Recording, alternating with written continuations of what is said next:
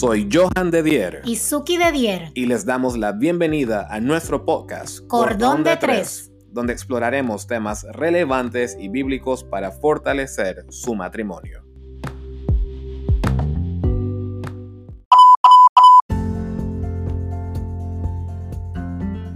Amigos y amigas, bienvenidos a un episodio más de Cordón de Tres, un episodio diferente. Así es. Episodio número 26, pero hoy, como pueden ver, estamos estrenando canal de YouTube para los que lo están viendo. Nos pueden ver, Johan. Así Llegó el YouTube. Llegó YouTube. Muchos lo estaban pidiendo, nos estaban escribiendo por mensaje directo, en algunos comentarios nos preguntaban, ¿ustedes no tienen un canal de YouTube donde puedo ver los episodios? Eh, aquí estamos ahora. Escuchamos a las personas que nos escriben, ustedes son quienes nos inspiran, así que aquí estamos sirviéndoles ahora por este nuevo canal de YouTube y más adelante vamos a dar las instrucciones para quienes están escuchando por la vía normal, Spotify, Apple Podcasts, etcétera, eh, cómo nos pueden encontrar también por YouTube. Pero episodio número 26 y hoy vamos a estar hablando precisamente de ocho principios para un matrimonio, perdón, duradero. Así es, pero antes queremos hacer nuestro reconocimiento especial que hacemos en cada episodio de aquellas personas que nos siguen, que nos dejan su comentario y que hacen nuestros días mucho más especiales. Así es. Y el día de hoy queremos pues saludar a Airán Marlín de Panamá. Un nombre un poquito complicado, Airán. Saludos, saludos, nuestros, nuestros más grandes abrazos para ti. Muchas gracias por todos tus comentarios, por todos tus likes, por cada día que nos sigues. Así es, saludos. Y el episodio de hoy va a ser eh, interesante. Posiblemente vamos a tener que dividirlo en dos partes porque es un tema bastante eh, que se puede extender y vamos a estar, como mencionamos, hablando de ocho principios. Vamos a dividirlo tal vez en cuatro y cuatro para poder profundizar un poco en cada uno de estos principios. Y básicamente, antes de arrancar, también para las personas, como mencioné, para quienes nos están escuchando por Spotify o Apple Podcast o Google Podcast o por la web, donde sea que usted escuche, eh, nos pueden seguir en YouTube posiblemente vamos a poner el link, el link, no posiblemente, el link va a estar en la descripción del video y de todos modos nos pueden buscar en YouTube como podcast cordón de tres, así mismo como en Instagram, podcast cordón de tres con el número tres. Muy, muy, muy fácil. Y para entrar de lleno, Johan, ya en el tema, una de las interrogantes que siempre nos hacemos o que quizás nos hacemos, aunque sea una vez en el matrimonio cuando entramos a él, es cómo hago para tener un matrimonio duradero. ¿Cómo puedo hacer para que mi matrimonio supere todo? sea a prueba de todo, como dice la película, a prueba de fuego. A prueba de fuego, exacto. Entonces, ¿cómo hago? ¿Cómo, cómo superamos las crisis? ¿Cómo, cómo caminamos juntos y simplemente pasamos las estadísticas de los matrimonios separados, de los mm. matrimonios divorciados y construimos algo que sea irrompible y que sea conforme al plan de Dios. No, totalmente. Y me gusta lo que acabas de decir porque posiblemente te acuerdas del día de nuestra boda, eh, cuando el pastor estaba por dar esas palabras, y esta es una anécdota bastante personal que nos motiva mucho, nos inspira mucho, perdón. El pastor estaba a punto de dar esas palabras que ya iban a poner final a la boda, que obviamente todo el mundo lo estaba esperando porque tenían hambre y querían ir a la recepción a comer. En fin, eh, el pastor, en vez de utilizar esas esa frase cliché, por decirlo así, los declaro marido y mujer hasta que la muerte los separe, él dijo, los declaro marido y mujer hasta la segunda venida de Jesús. Y eso a nosotros nos impactó muchísimo porque eh, nos dimos cuenta que realmente estábamos haciendo un compromiso bastante serio, bastante profundo, y esto era algo por lo cual debíamos esforzarnos cada día para procurar hacer nuestra parte como pareja para que nuestro matrimonio perdurara por la mayor cantidad de tiempo posible. Y por eso hoy queremos compartir con ustedes ocho principios que son, como él lo dijo, bastante personales, bastante de nosotros aprendimos, nos costó aprenderlos en un momento dado, pero realmente los aprendimos y creemos que son esa base, ese motor que puede llevar un matrimonio a superar momentos difíciles y simplemente llegar y ser un matrimonio duradero y exitoso. Así es, y de hecho podríamos decir que esos ocho principios forman la base, el, pilar de cordón de tres porque al, al, hacer ese cordón de tres con Dios, precisamente estos ocho principios nos van a ayudar a que, a, a que realmente podamos tener un matrimonio, como tú dijiste al inicio, a prueba de crisis, a prueba de dificultades, a prueba de cualquier adversidad que como pareja tengan que enfrentar dentro como pareja entre ustedes o eh, eh, situaciones que tengan que enfrentar como pareja en contra de esas situaciones, básicamente. Entonces vamos a iniciar con el primero. ¿Y cuál es? El primero es, tu matrimonio, tienes que recordar, tu mm. matrimonio es un compromiso y no un experimento. Total. Y yo creo que esto es clave. Recuerdo una frase que nosotros pusimos hace poco en Instagram, mm. que quizás ustedes la vieron, que decía que el matrimonio no era para ver si funcionaba, sino que era para disfrutar verlo funcionar. Así es, así es. Y yo creo que ese, en eso se resume todo. Saber que a pesar de lo que pase. Independientemente de lo que suceda, independientemente de lo que tengamos que afrontar, independientemente de, de, las cosas que nos vengan, porque ya hemos hablado en episodios anteriores de que en el matrimonio no todo es color de rosa. Eh, en el matrimonio suceden desafíos, suceden retos que como parejas tenemos que estar dispuestos. No siempre vamos a estar preparados pero por lo menos dispuestos a atravesarla juntos.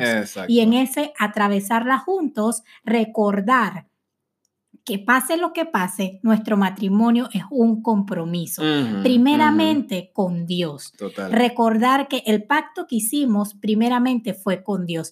Y hay una preguntita que nos hicieron que quiero aprovechar la ocasión para compartir mm. con ustedes de que si cuando nos casamos solamente por lo civil, si nuestro matrimonio de todos modos sigue siendo un mm, pacto con Dios, si de todos modos sigue siendo algo que Dios aprueba o, que, o que tiene validez delante de Dios. Y la respuesta es sí. Exacto, es una pregunta bastante importante porque puede ser tricky, porque muchas parejas pueden decir, tú sabes que a nosotros nada más nos une este papel, papel los papeles se rompen y disolvemos este acuerdo. Aquí no ha pasado nada. No ha pasado nada, exactamente. Y, realmente no tengo un compromiso con Dios porque yo no me casé en la, eh, por la iglesia contigo. No, la Biblia y Dios respetan las autoridades. la Biblia, que es la palabra de Dios, de donde Él se comunica con nosotros y nos ha dejado sus lineamientos, respeta y reconoce las autoridades. Por lo cual, el matrimonio, de acuerdo a los estatutos civiles y de la sociedad a la cual nosotros pertenecemos, es aceptado por Dios. Claro, claro. Y tiene una validez igual que un matrimonio religioso. Claro. Sí, porque hay que decirlo, muchas parejas posiblemente quisieran tener un matrimonio o una boda, digamos, religiosa, pero, sabemos que usualmente la boda religiosa tiende a ser este evento magno donde invitamos personas y hay este gran banquete y demás, conlleva un gasto mayor al de la boda civil que tiende a ser un poco más íntimo, testigos, cosas como estas, entonces por eso muchas veces no tienen esa boda religiosa. Religiosa, exactamente, pero sí tiene validez. Así que si su matrimonio es civil o su matrimonio es religioso, igual tiene la misma validez y tiene el mismo compromiso con Dios. Exactamente. Y yo recuerdo una cita que es muy muy citada o está por todos lados cuando leemos algo sobre matrimonios o cualquier cosa, es Génesis 2.24 que dice, ¿quieres leerla? sí, sí, sí, por eso el hombre deja a su padre y a su madre y se une a su mujer y los dos se funden en un solo ser. Esa palabra fundir me gusta muchísimo. Exacto, porque fundir implica una unión. Exacto. O sea, es una mezcla. Claro, pensemos en, en, estas piedras preciosas, estos metales más que nada que se funden y se funden para, para permanecer por un periodo bastante largo. Y cuando ya tú fundes algo, cuando, o sea, yo no sé quién de ustedes habrá fundido algo alguna vez, aunque sea en, en la escuela, cuando hacíamos las cosas de barro, cositas, estos, estos proyectos. ¿Tú no? Yo no bueno, yo sí, alguna manualidad. Y cuando tú ponías en fuego dos materiales y tú los fundías, hacías un nuevo material y ya no era posible separarlos. o sea, tú ya no podías, si, si fundiste lo más básico, tierra con agua, ya no es posible separar el polvo del agua si tú quieres separarlo. Entonces, la Biblia nos enseña un concepto concepto bastante profundo. O sea, no es una unión así de sencilla como que estamos unidos y ahorita nos separamos. no. Y todo lo que pasa en un matrimonio, la intimidad emocional, física, todo esto es parte de ese fundir mm. y realmente es inseparable. Así es. Dios lo creó para que fuese inseparable. Entonces, sobre todo en los malos momentos, porque a veces es súper fácil recordar en los buenos momentos que tú tienes un compromiso. Claro, claro. ¿Ok?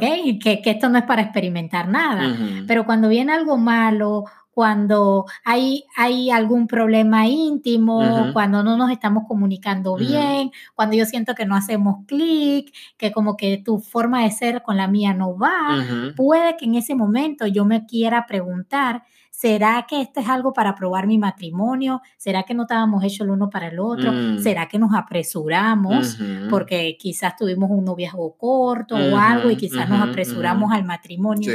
No, no, las cosas que nos suceden no es para probar nada.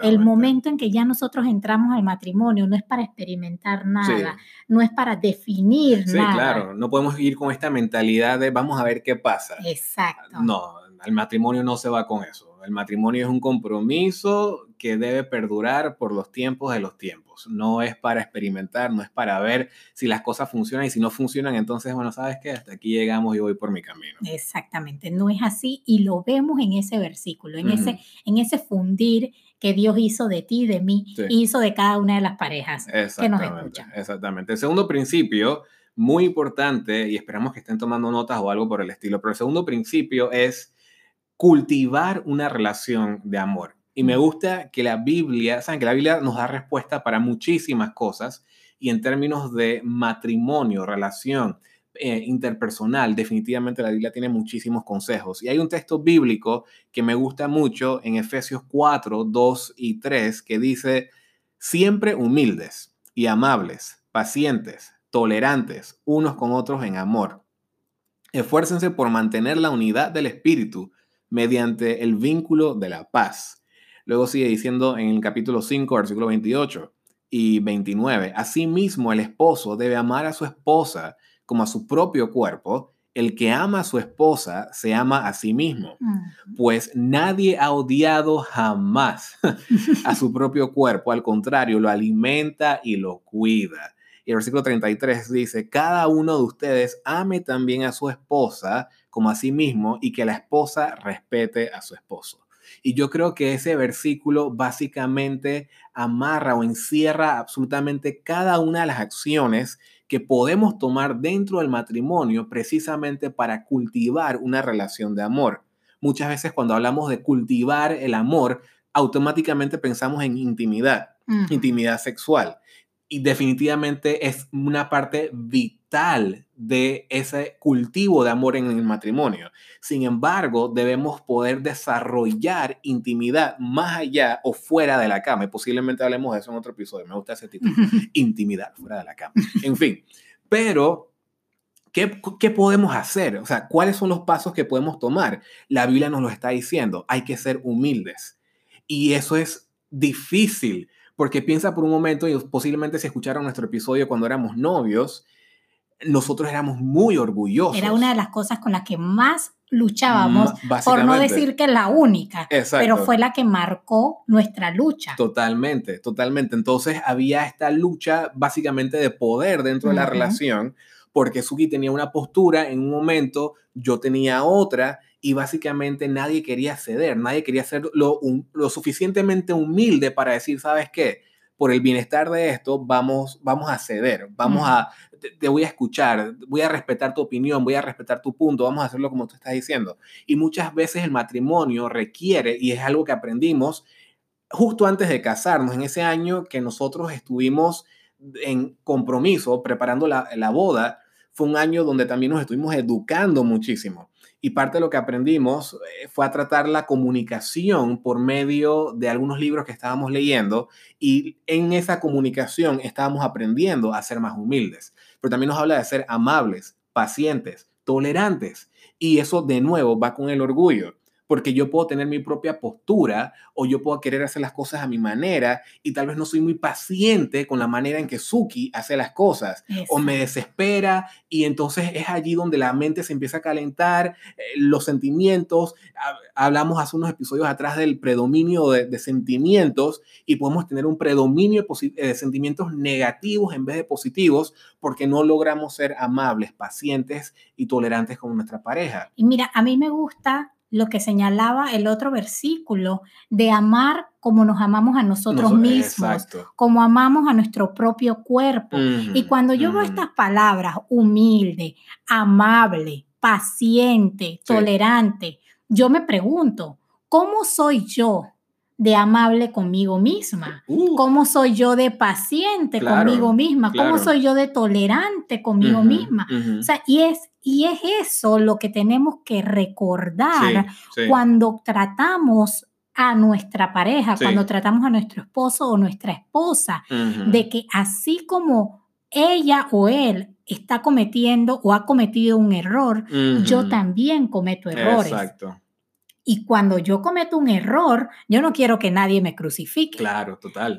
Yo no me crucifico a mí misma. yo no me agarro y me golpeo contra la pared. O sea, yo no me doy cacotazos. No, yo soy paciente conmigo misma. Yo pienso, cometí un error, fue, fue se me pasó, pero no volverá a pasar. y yo, y mi actitud hacia mí misma es de paciencia, es de tolerancia. Entonces, de la misma forma, podemos ser pacientes, podemos ser tolerantes y recordar, recordar cómo somos con nosotros cuando cometemos un error y tratar de aplicarlo con las otras personas. Exactamente, ¿no? Y esa es la clave, tal cual como lo acabas de decir, esa es la clave de este segundo principio, precisamente en el versículo amar a mi pareja, yo amar a Suki como me amo a mí mismo, porque nosotros nos damos mucho valor, nos apreciamos muchísimo como personas y tenemos que tener en, la, en el mismo nivel, en esa misma alta estima a mi pareja y lo hacemos precisamente por las acciones que están mencionadas en Efesios 4 y capítulo 5. Y no es que te quiera tirar flores, pero yo tengo un error que es súper arraigado en mí, que tú viniste a descubrir cuando te casaste conmigo, oh, que es que yo dejo todas las cosas abiertas. Todas. Puertas, ventanas, eh, frascos, todo lo dejo destapado, todo lo dejo abierto, no sé para mí siempre estoy apurada, siempre estoy deprisa, corriendo, y eso hace que yo no cierre las cosas. Es tan serio, de verdad, por favor, oren por mi esposa, es tan serio que yo hasta llegué a, buscar en el, en el, gran Google a ver si esto era alguna enfermedad o algo, porque yo decía, ¿cómo es posible que Suki todo lo deja abierto? Y cuando les digo todo, habían ocasiones donde nos acostamos a dormir. Suki fue la última en entrar a la casa, no quitó las llaves de la puerta y dormimos con las puertas de la casa abiertas y con las llaves pegadas afuera. También dejé la llave del carro pegada afuera. Del carro. Gracias a Dios, yo no sé, puso un velo y nadie vio esa llave y nadie se llevó el carro, pero el carro durmió con la llave afuera. Exactamente. es una cosa de que cerrar, o sea, llegar a cerrar las cosas debidamente, a mí me cuesta. Sin embargo, Johan, a pesar de que lo descubrió en el matrimonio, tuvimos cinco años de noviazgo y eso nunca salió a la luz. Yo pensé realmente que yo no, que no había casi nada que él pudiera descubrir en el matrimonio, pero descubrió eso. Y realmente ha expresado muchísima tolerancia conmigo. O sea, siempre o sea, a veces me daba, cuando empezó a suceder, sobre todo con las llaves, porque las llaves fue algo muy repetitivo, o sea, yo, yo realmente hacía un esfuerzo, pero de todos modos la llave se quedaba en la, cerrada, en la, en la puerta, del lado de afuera. Y él amablemente al día siguiente, cuando la encontraba, en, son de broma, en son de broma me decía, te dejaste la llave afuera, acuérdate, mi amor, o sea, nos van a robar, pero Dios nos protegió y cosas así. Entonces, es simplemente para, para ilustrar que nosotros cometemos errores. Yo cometo errores, tengo un carácter pesado, sin embargo, mi pareja puede expresar tolerancia y respeto y amor y amabilidad conmigo y cuando él cometa un error yo recordar que yo también cometo errores y cómo él me ha tratado a mí y cómo él se trata a sí mismo. Así es, así es, porque de nuevo regresamos a ese episodio de predominio de sentimientos positivos. Exacto. Yo como hombre automáticamente puedo pensar, ¿qué le pasa a ella? Despistada, descuidada, con qué tipo de mujer me casé, no le importa su casa, eh, yo me voy a ir porque ella no, no está preocupada por mi seguridad.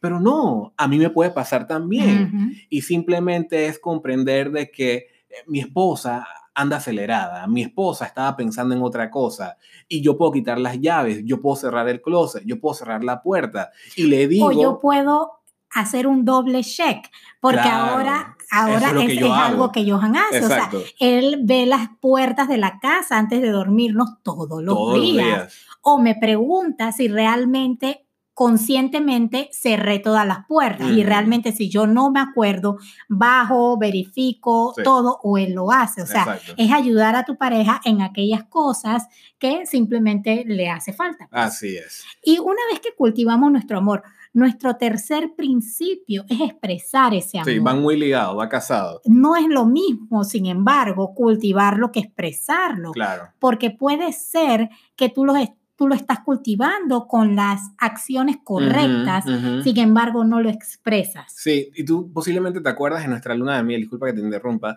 nuestra luna de miel, cuando nos casamos, nosotros nos fuimos en, en un crucero en luna de miel.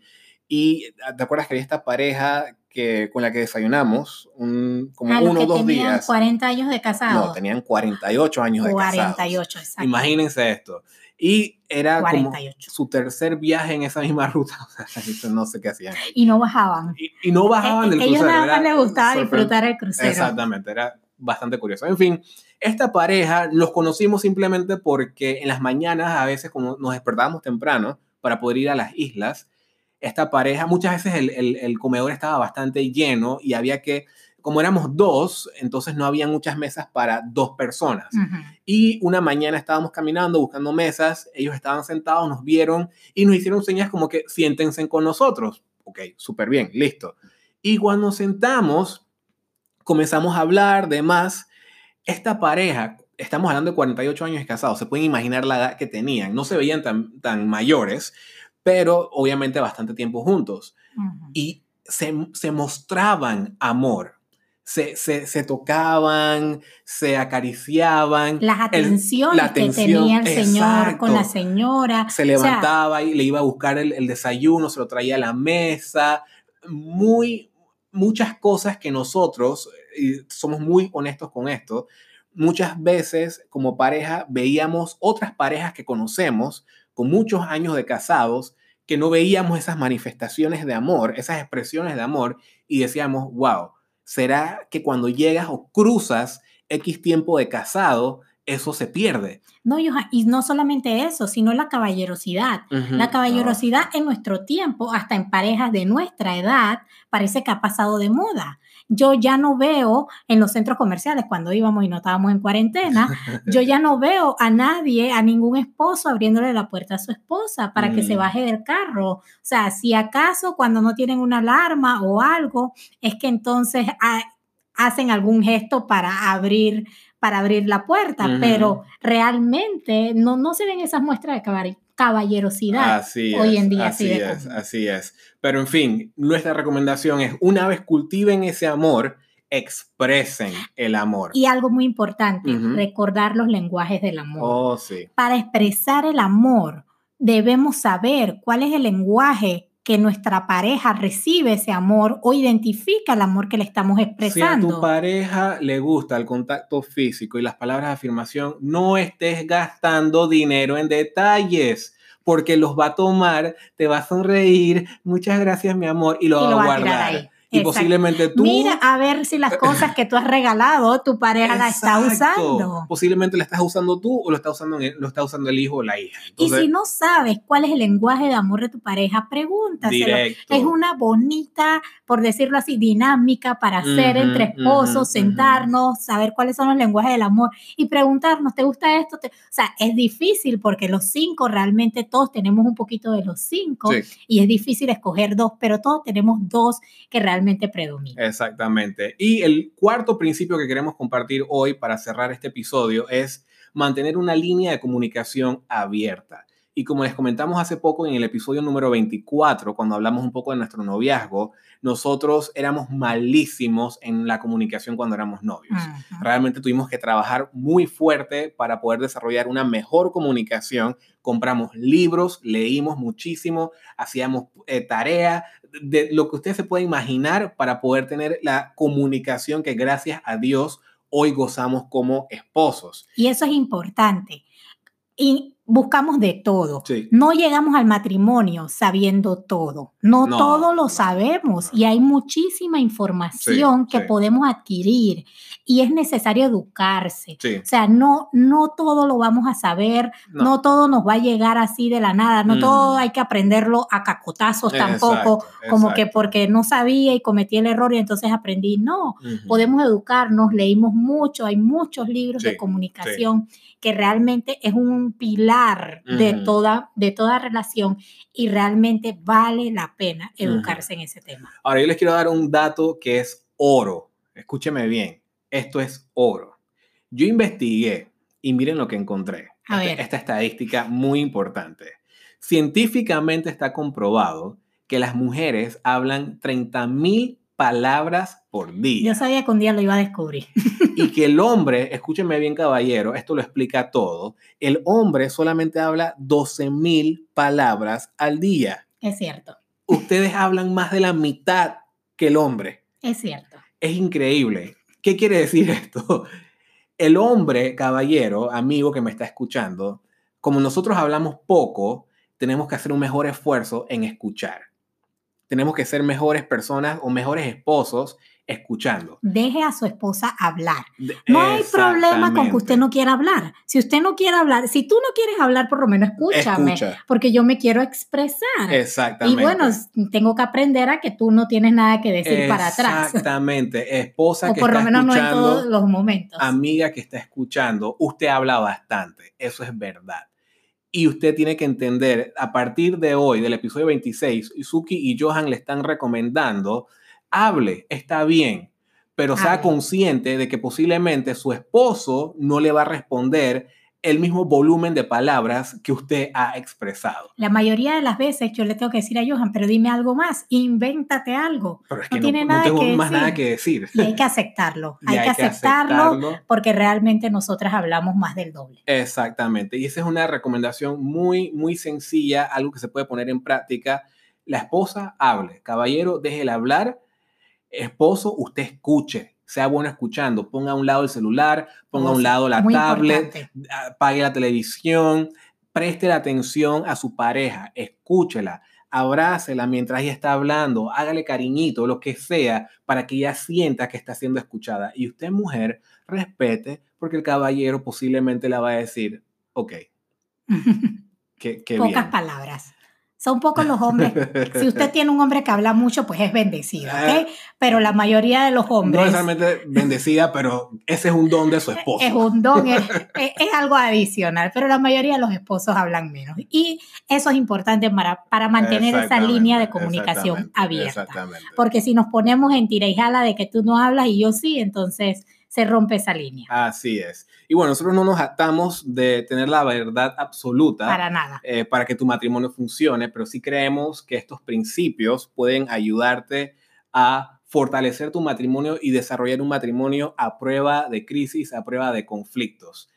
Y como dice Marcos 19, por tanto, lo que Dios ha unido, que no lo separe el hombre. Así es. Así que gracias por acompañarnos en este episodio y en el próximo continuamos con los cuatro otros principios para eh, un matrimonio duradero. Hasta luego. Hasta luego.